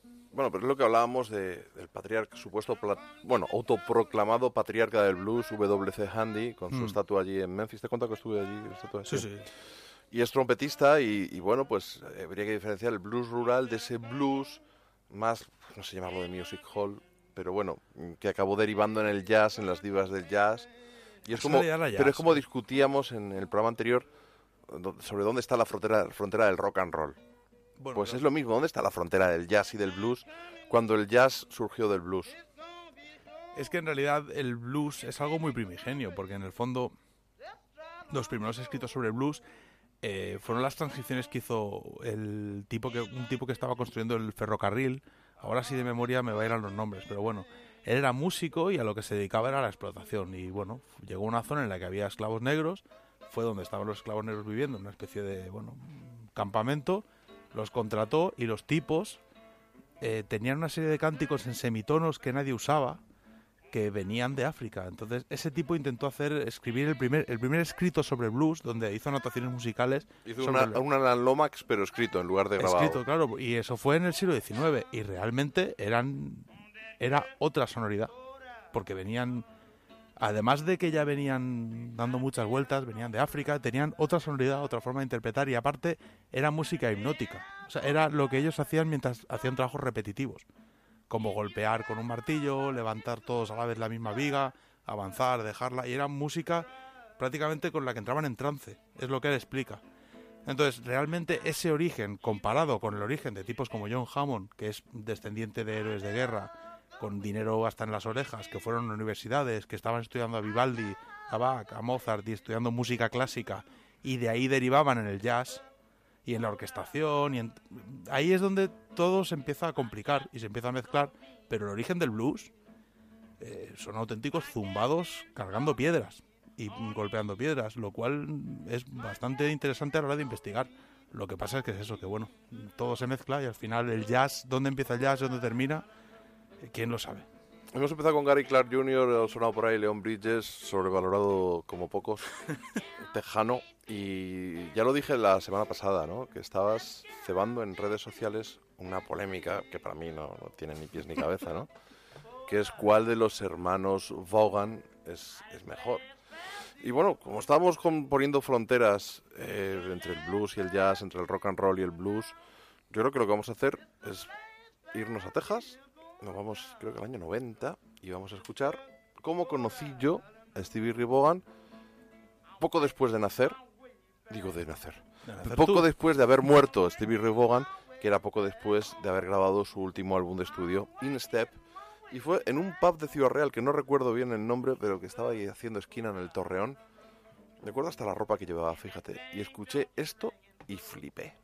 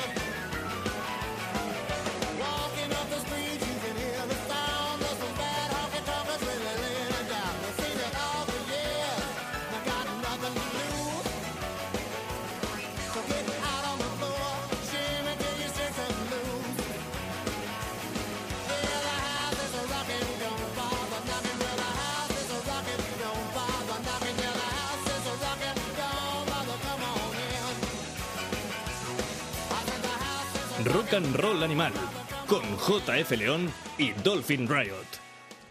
The House is Rocking, una de las canciones, creo que la que abría el, el disco In Step, el último disco Sí, de abría con estudio, que es más rock and roll que, que blues, estábamos diciendo en realidad esta canción. Bueno, o sea es- que hay veces que las fronteras son difíciles Es este de- blues, blues de tejano que bebe muchísimo de John Lee Hooker y del boogie. Sí, es que de hecho Freddie de King, Walker. Freddie King tiene una pila de boogies a machete, porque Sí, en sí, directo, sí, sí, sí. En directo Freddie King, ojo, eh, era, era rollo Motorhead. Pero luego estaba Sissy Top, luego, bueno, Johnny Es que- Winter comentábamos que tú lo veías como más clásico, más cercano incluso a Chicago. Es que Johnny Winter tiene un punto ahí mezclado con el funk. Tiene algunas versiones. Pero más por culpa del hermano, cuando tocaba Edgar. Bueno, pero tiene sus momentos, ¿eh? Lo que pasa es que tiene discos de blues que te vuelan la, la por peluca. Es que claro, es una Estamos máquina. hablando de, de grandes.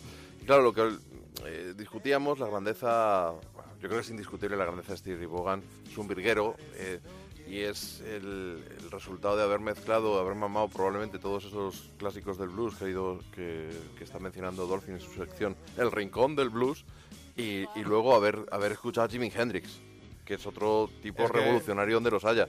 Y el cachorro, pues es un tío pues como Stevie Ray Vaughan, que es curioso, que, que su primera grabación así seria fue en el Let's Dance, el disco de David Bowie nominado al, al, al Grammy. Pues todo el mundo tiene un pasado. Sí, sí, sí, pero que no pega ni con cola, ¿no? Que, que el amigo Stevie Ray Vaughan, eh, pues eso, haya trabajado con, con Bowie, que se conocieran en el Festival de Jazz de Montreux en el, en el, sesen- Montreux, en el, 60 y, en el 82 en, en Suiza. Sí, te iba a decir, digo, hostia, sí que se conocieron pronto. Y que Bowie pues flipó con, con él y dice, vamos, dijo que no ningún guitarrista le había entusiasmado tanto desde que había visto a Jeff Beck y le ofreció pues colaborar con él en ese disco que estaba preparando, el Let's Dance. Y poco después ya, pues con, con Columbia, de nuevo John Hammond estaba por ahí, pues grabó un, un disco Texas Flood que a mí me parece una auténtica maravilla. Es una pasada ese disco. Aparte, sien- siente las bases del rollo de Steve Ray Vaughan. De su forma de tocar, el batera que lleva también tiene una forma muy característica y, bueno, muy tejano todo. Es verdad que en el fondo vienen de John Lee Hooker. Y, o sea, Pasado vueltas.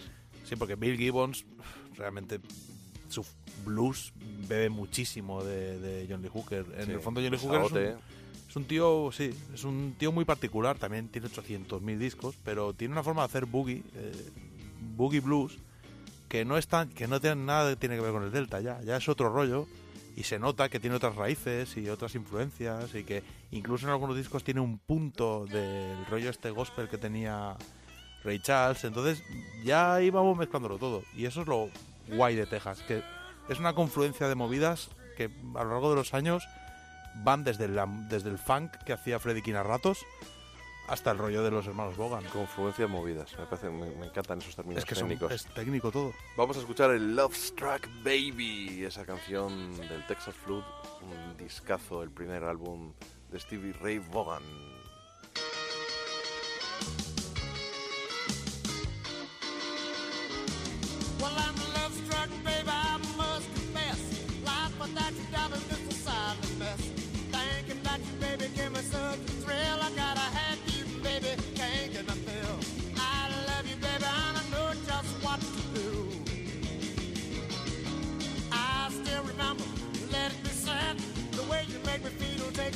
Forget. I saw a ton of bricks that hit me in the head, and what you do little baby, I ain't over it yet. Every time I see you make me feel so fine. Heart beating crazy, my blood running wild. Loving make me feel like a mighty, mighty man. Love me, baby, and I am mine I'm a love struck baby. Yeah, I'm a love struck baby. You got me love struck baby. And I know just what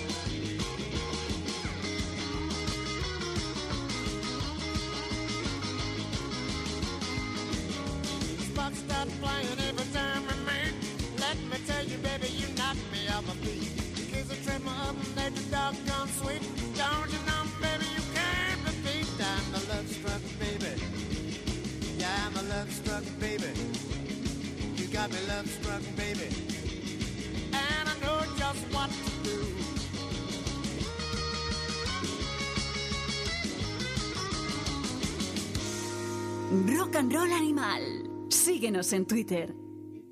Chimpún. No, no, espectacular, Stevie Ray Vaughan. Claro, y es que ya aquí es donde uno dice, ¿dó- ¿dónde está el debate? Pues que Jimmy, Jimmy Bogan mola más. Mola más. Claro. Mejor guitarrista no es. El peinadico que lleva, su traje, pum. Yo creo que, fíjate, Con yo su creo... Fender ahí, crema. También la Fender Tocrema la llevaba... Bajo las Nochebuenas, las- en casa de los Bogan. Sí, pero vamos a ver. Yo creo que Stevie Ray Vaughan era capaz de tocar como Jimmy, pero Jimmy no era capaz de tocar como Stevie Ray Vaughan. No sé si me explico. ¿Y eso, eso qué quiere decir? Porque, este- porque Stevie Ray Vaughan es uno de los grandes guitarristas del blues que hicieron avanzar el blues. Como Rory Gallagher a otro nivel y en otra dirección. No sé yo, eh. Bueno, esa es mi opinión.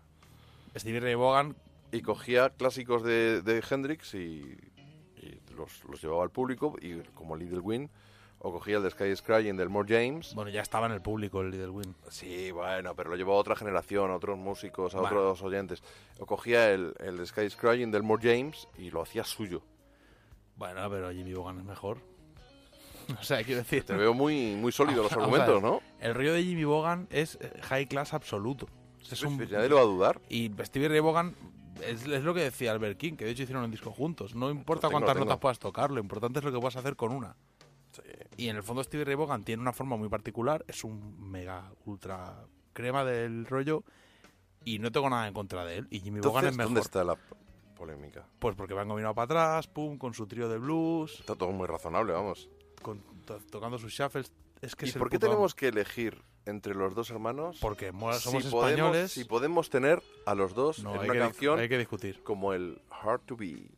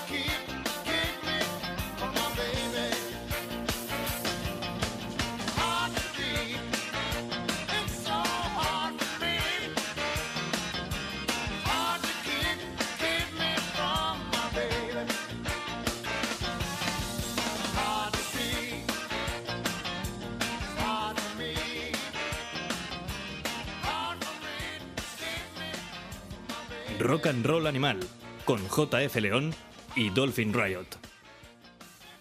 Hard to Be, una de esas canciones contenidas en Family Style que recopila grabaciones de los hermanos Bogan eh, juntitos, pero por desgracia ha quejado muchas de esas canciones de una producción ochentera que sí, tira de espaldas. Da un poquito de miedo el disco. Todo. Sí, pero, pero, pero, es curioso porque Stevie Ray Vaughan, año 83, su debut, Texas Flood, Último disco, In Step, creo que es en 90. Todo su, todo, toda su carrera discográfica en los años 80 y la producción que tiene no es Bueno, esa. Tiene momentos, tiene tardes mejores. que Sí, otras, bueno, estamos claro. de acuerdo. Podría ser mejor, pero... No, pero bueno, Inestep es un mega discazo, desde la portada hasta todo, todo. Ese disco es brutal. Pero Vegan Brothers, eh, Bogan Brothers, es como si fuera una recopilación. Yo creo que es una, es una forma de aprovechar, de decir, mira, vamos a. Yo creo que esto, aparte, realmente Sí, no, la teta a la vaca, exprimir un poquito. no está muy cuidado. Es decir, no creo que sea un producto que tú dijeras, hostia. Como pasaba con Jimi Hendrix, cuando empezó a salir material que decías, ¿qué es esta mierda? Hasta Ya. que su familia empezó a tomar el control y a decir, bueno, vamos a editar cosas con un poquito de criterio. Y realmente creo que ese disco, a ver, el disco está bien, pero más que hay canciones que dices, hostia, bueno, esto te vuelve loco. Y realmente lo, bon- lo bueno, bueno, bueno luego ya es seguir la carrera de Jimmy Bogan, que era el hermano bueno, y, ahí- y aquí, lo sigue, aquí sigue estando. Por algo sigue, sigue aquí con nosotros. Bueno, estuvo como los Fabulous Thunderbird, colaboró con Nick Curran, que lo pinchamos en el pasado programa en, Mm. en Doctor Velvet, en ese disco. Apadrinó a Gary Clark Jr. Eso es lo peor que hizo. No, de hecho hay una actuación de hace poco en Nueva York tocando juntos. eh, está bastante guay encontrar material de estos dos. Se, se tocan Jimmy Bogan, creo que John Mayer, eh, Gary Clark Jr. y Booker T. Una versión, está en YouTube, del Born de la Bad Sign, creo, que es que es brutal. Que se caga la perra.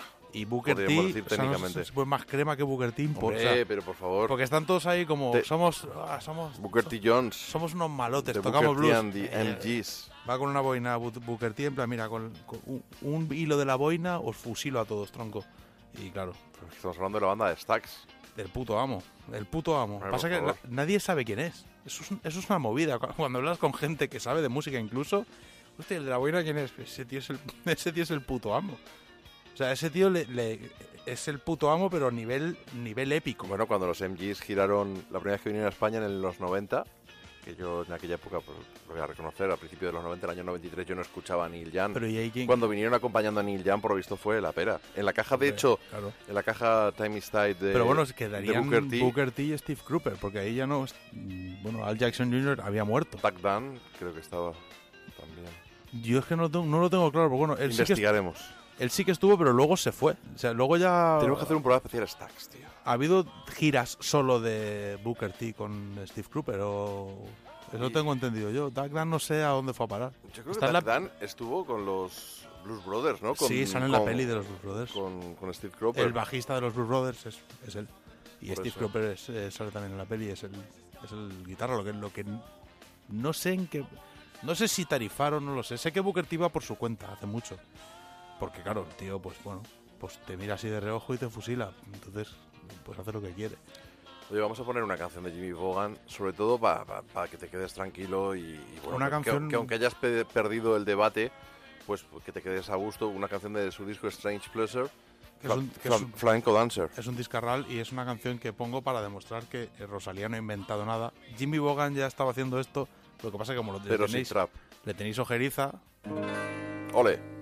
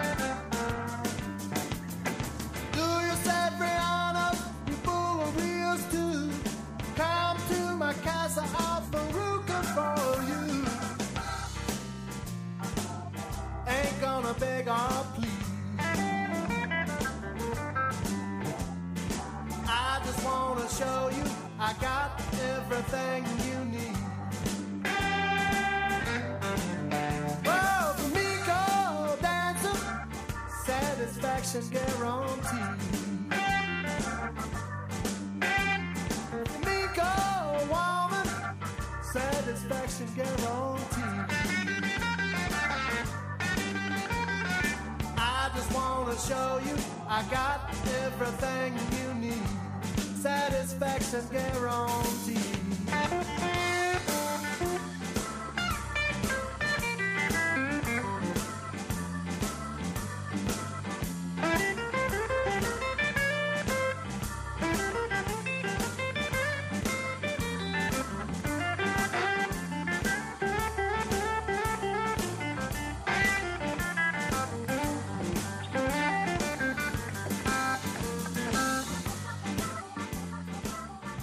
And Roll Animal.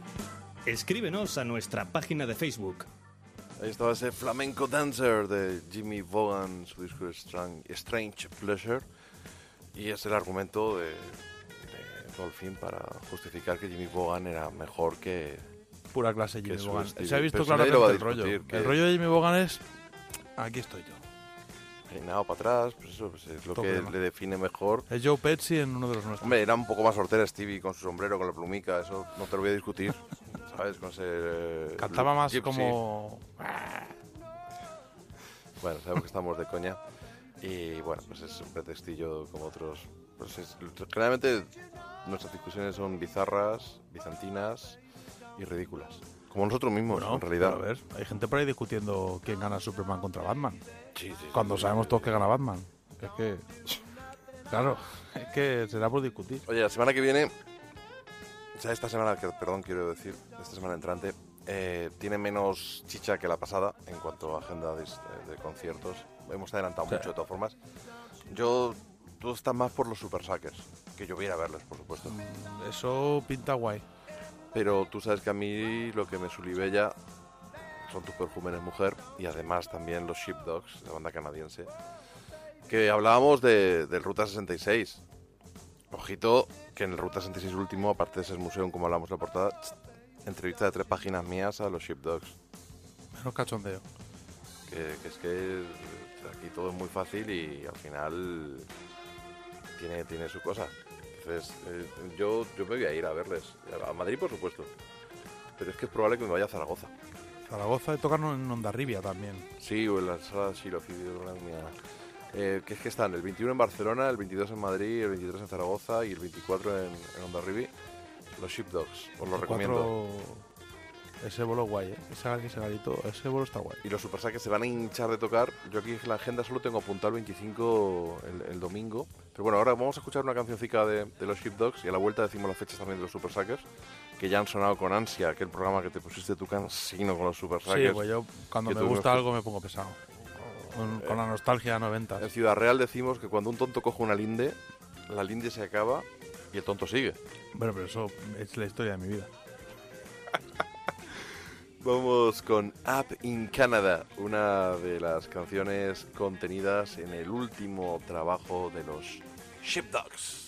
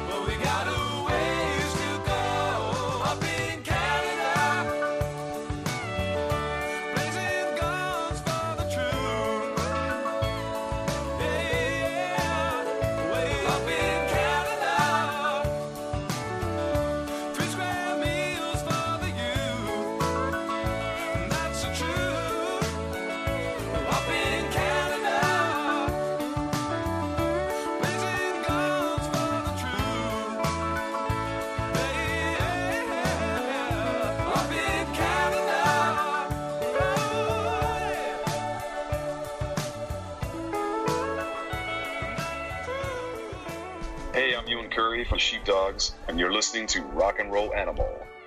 10 temporadas de rock and roll animal con JF León y Dolphin Riot. Ahí estaban los Sheepdogs con Iwan Curry sal- saludándonos incluso con Up in Canada, es de donde vienen ellos, no acaban de triunfar del todo en Estados Unidos pese a tener mm, cancionzacas como esta y una discografía a prueba de, de auténtica bomba, ya sabéis, tocando Barcelona, Madrid, Zaragoza y Ondarribia. Esta semana, no os lo perdáis, una semana más que tenemos a los Super Suckers. Sí, Mira, que a mí me gustan. pero que no han mirado ni las fechas ni nada. No, porque son demasiadas. Tenemos al becario re- Pero revolucionado. Dios inventó Google para que... Para que la gente lo busque, pues sí, tienes razón. El domingo tocan en Madrid, iremos a verles y nos lo pasaremos de muerte. Y yo con lo que estoy topalote, he de decirlo, es con la actuación de, de los Helicopters en La Hora Musa, el programa de Mike Makowski. Qué buenos son los Helicopters. Son los más grandes. Son, bueno, tú llevas tatuado, de hecho, el By the Grace of God en el Ah, antebrazo derecho, pero no donde duele. Bueno, me tatué a Robert Johnson donde duele. Es verdad, se ha tatuado a Robert Johnson. Y dolió. Y dolió, ¿no? Dolió, dolió. Es verdad. Hostia, claro. duele, ¿eh? Es muy guapo el tatuaje que te has hecho de Robert Johnson con el diablo, esos dos naipes ahí en plan tarot. Rollo tarot, rollo el- la mística, el azar, Mm. la muerte. Tenemos un intercambio pendiente de tatuajes para ser Brothers in Ink. Me tengo que tatuar yo a a Jimi Hendrix. Hendrix. donde duele, en el bíceps izquierdo. Y yo lo de la nube del By the Grace of God, estoy dudando entre el antebrazo derecho donde lo llevas tú o el gemelo. O peque- pequeñico al lado de un ojo, como No. si fuera una lágrima. No, no, no. no. estoy dudando entre el gemelo y el antebrazo. No es taleguero tatuarse la cara, ¿eh? No, claro que no. No, no, no, no, no. Vamos, yo Como me voy a Magnés, hinchar- me voy a- Magnés lleva un ancla y... Claro, yo me voy a hinchar de vender hamburguesas. Con, Pues con bueno, eso ahí Pues puesto. oye, pues me he tatuado esto en la cara en por lo que sea. torrelodones. Me voy a forrar, ya verás. Pero bueno, si tatuarse la cara está al orden del día. Sí, hombre. Mike Tyson, ma- que es un referente cultural, Sí, aparte de- sí, sí, para sí, toda la sí. familia. Sí, sí. sí. Yo, yo, a mí, y ahora, ahora en serio, eh, tú que has conocido a, a Nick Royal no solo como, como fan, que lo eres, ¿no? Sino que has tenido la suerte de trabajar con él, que ha producido un par de discos de, de de discos, 77. ¿Cómo, ¿Cómo es las distancias cortas, Nick Royal? Nick es un crema. Nick es un tío encantador. ¿Por, Aparte, qué, ¿Por qué odia a los periodistas musicales?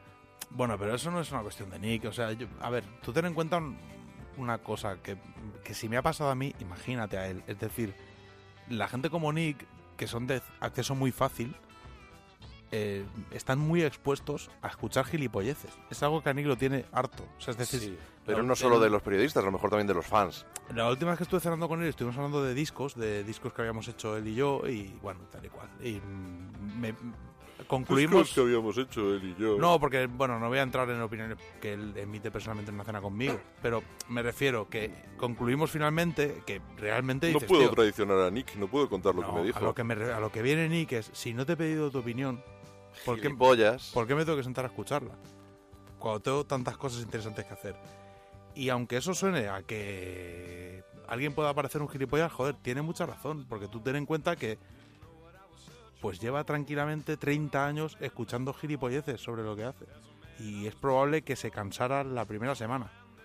Entonces yo entiendo que su actitud para con la prensa en un momento dado, que pueda, pueda haber tenido una actitud eh, poco, sé, no sé, No, no es de los peores, pero tampoco de los mejores. poco ¿eh? adecuada, yo me pongo en su piel y le entiendo. Sí que es cierto que su relación conmigo es perfecta y cuando la última vez que estuve con él también, siempre que estoy con él. Y claro, hemos trabajado juntos y nos llevamos bien, pero porque nos gusta la misma música y nos gusta hacer, nos gusta beber y escuchar a CDC a toda hostia. Entonces, pues, pues, pues invita a llevarse bien.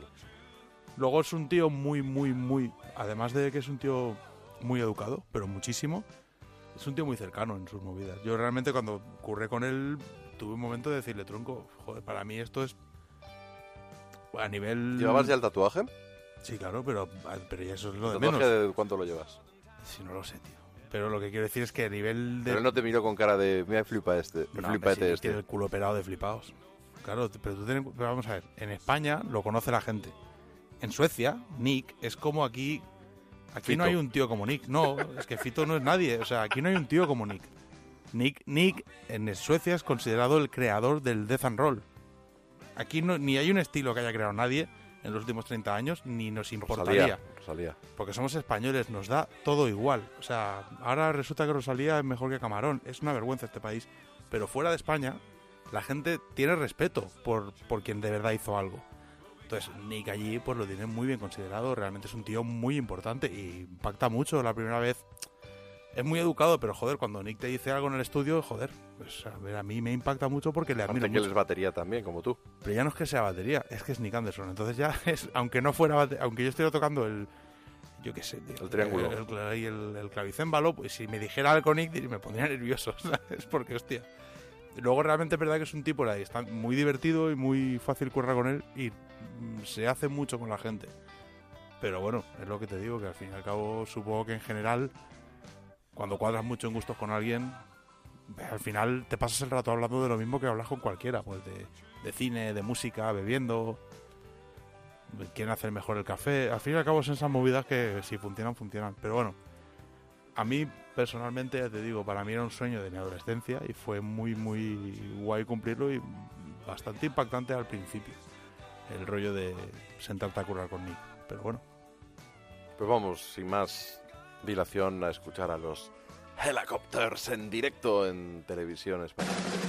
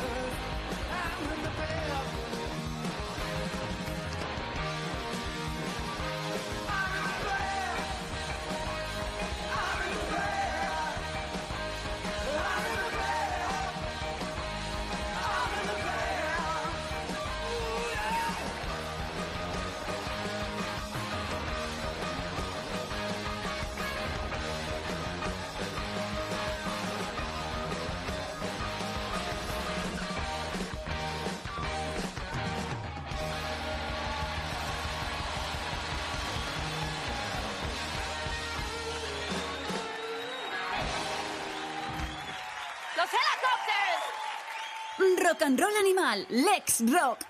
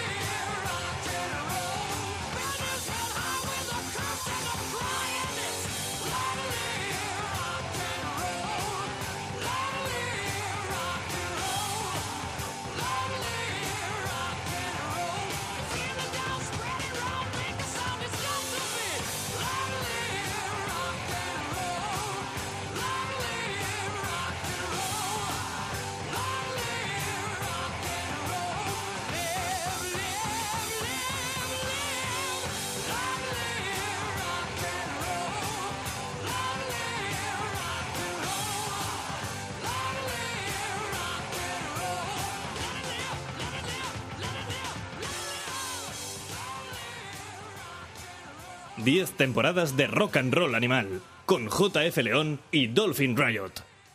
Long Live Rock and Roll Rainbow, la banda de Richie Blackmore, tercer disco con Ronnie James Dio. Pues, yo entiendo la- las caras de, de Dolphin. Dolphin, cuando- antes de que tú nacieras, yo escuchaba ya esto. Respeto eterno por Ronnie James Dio. Lo dice con una cara de cínico el cabrón. No, lo digo en Pues es serio. uno de los grandes cantantes de la historia del heavy metal, que es un género que nos gusta a mucha gente, con el que nos hemos criado. Y tú, claro, como has nacido ya con el disco de Helicopters debajo del brazo, como quien Pero dice, tú, vamos de guay. Escucha, yo, yo, y no, yo crecí en Castelldefels. El Nadie nen- escuchaba Helicopters. Es decir, eh, sí, yo, yo crecí con el Nen de Castefa. Tenía un grupo de colegas muy enterados de música y a través de ellos empecé escuchando Ramones y acabé escuchando Helicopters, pero que escuchar Helicopters no era lo típico de mi generación. Sí, pero evidentemente cuando tú que naciste en el 84 me dijiste, ¿no? Claro. Vale, eh, vamos a poner con 14 años tú, el 98.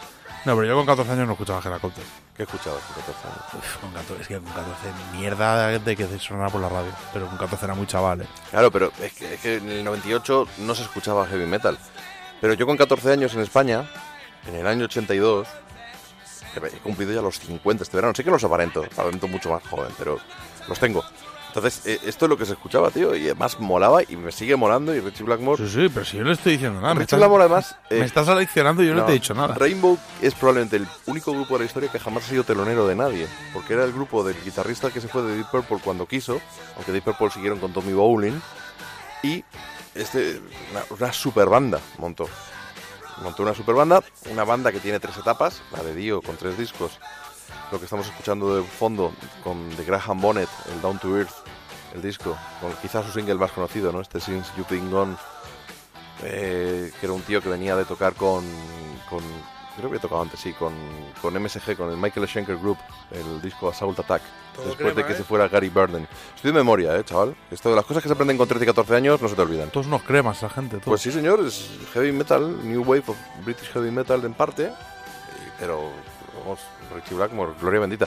Y luego la etapa ya final medio AOR con Joelyn Turner.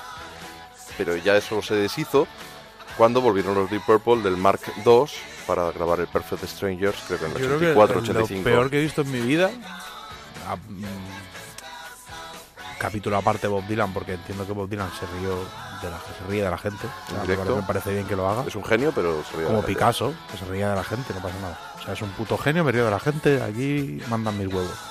Pero yo vi a Deep Purple, o sea, ellos mismos lo estaban pasando mal, de la mierda que estaban En o sea, la esquena, no. En la esquena y en otro sitio, pero que en, otro en dos festis los he visto, pero de decir, pero esto, esto no, visto- no os gusta ni a vosotros ni a vuestra familia. O sea, Yo en el 95 vi a Deep Purple con Sergio Fusión de teloneros y llevaban a Satriani de guitarrista. Yo tengo hasta una púa. Joder, tú tienes paciencia también, ¿eh? Luego con Steve Morse, los he visto un par de veces, con Chip Trick y No, Status Deep Quo, también en una esquena. Molaron los tres discos legendarios de Deep Purple, que no es, yo sé que no es la primera formación. Pues disiento, disiento. A mí, a mí me molan también los tres primeros con Rod Evans. Me Bueno. gustan luego el Mark III y el Mark IV con David Coverdale y Glenn Hughes. No, también me el- gustan mucho. El mejor es el disco este, El In Rock, Machine Head. el In Rock. Eso es espectacular. El Machine Head también es muy bueno. Sí, también. Y el Life in Japan. Esos Sí. tres discos. Lo demás a mí El no, no me- Pero luego el Barn no te gusta con no me David interesa nada de todos. El California Jam del 74. Que no me que no. David Coverdale le acabo presentando con el hermano. Mercedes Milán, ¿no? hemos quedado. No, pero Coverdale, a mí los primeros Es otro nivel. me vuelven loco. Lo del Rock es una pasada. los- Tocaba con todo al 10 ahí. eh. Bueno, Museum hicieron una versión del Speed Kings. En el O sea, homónimo eh, ahí, álbum.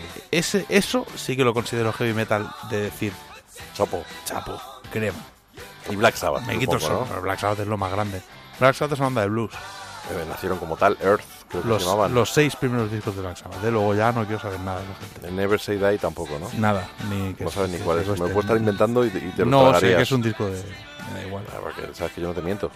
No, Y porque el sé que Technical Ecstasy. No me interesa ese tema. ¿Pero te gusta? No quiero saber nada. ¿Pero te gusta el disco Technical Ecstasy o me lo estoy inventando? Eh, no, ese disco existe.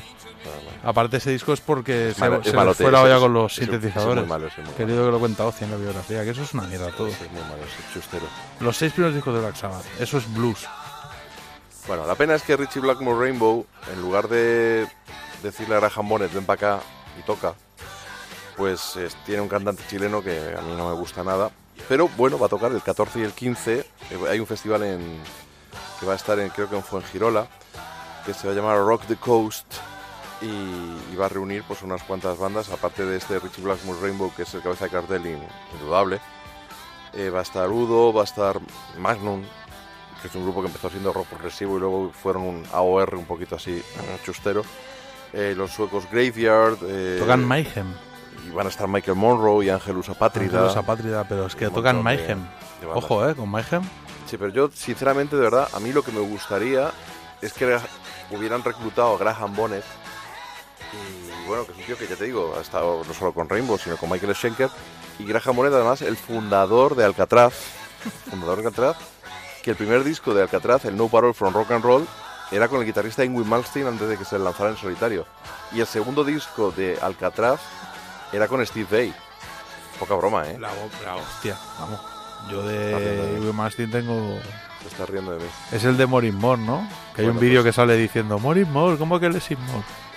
Bueno. ¿No lo has visto ese vídeo? Está en No, YouTube. no lo he visto. Sale como indignado con lo de Lesis More. Bueno, a mí me has indignado. Ya Graham Bonnet lo tenemos ahora dentro de nada aquí. Esta, ¿Qué? esta semana, el miércoles, Aquí en tu casa. ¿no? en Santander. El viernes en Granada. Pero- el sábado pero girando en con- Sevilla. ¿Con quién? Y el domingo en Murcia. Va a estar haciendo precisamente este disco. Es el 35 aniversario del No Parole from Rock and Roll. ¿En serio? Lo va a interpretar íntegramente, incluida este Hiroshima Mon Amour. Una, canción que, que tú ya del título te estás riendo de mí. Yo es que no conozco, te lo juro, porque la primera vez en mi vida que relaciono Alcatraz con algo que no sea la peli de Clint Eastwood y O- o la orquesta esa que está por ahí por barrios. Bueno, tampoco la conocía, pero me has dicho, búscame Alcatraz y me he quedado flipando. Digo, ¿pero cómo que Alcatraz? Pero bueno, si yo no tengo nada en contra de Alcatraz, yo si a vosotros os gusta, pues... Pues son memorias de, rock- de, de- de- de Heavy Metal Kid. Lo que tengo claro es que los, Thunder. los 80 en Ciudad Real fueron jodidos, ¿eh? Bueno, nos despedimos hasta la semana que viene con este chute de, de- de heavy metal. Incomprendido me siento. No seáis muy duros con, con este puto millennial porque es, es- No, pero es si, no, si el heavy metal es mi, mi estilo favorito, es lo que, lo que, lo que me digo yo. Alcatraz, Hiroshima, Mon Amour.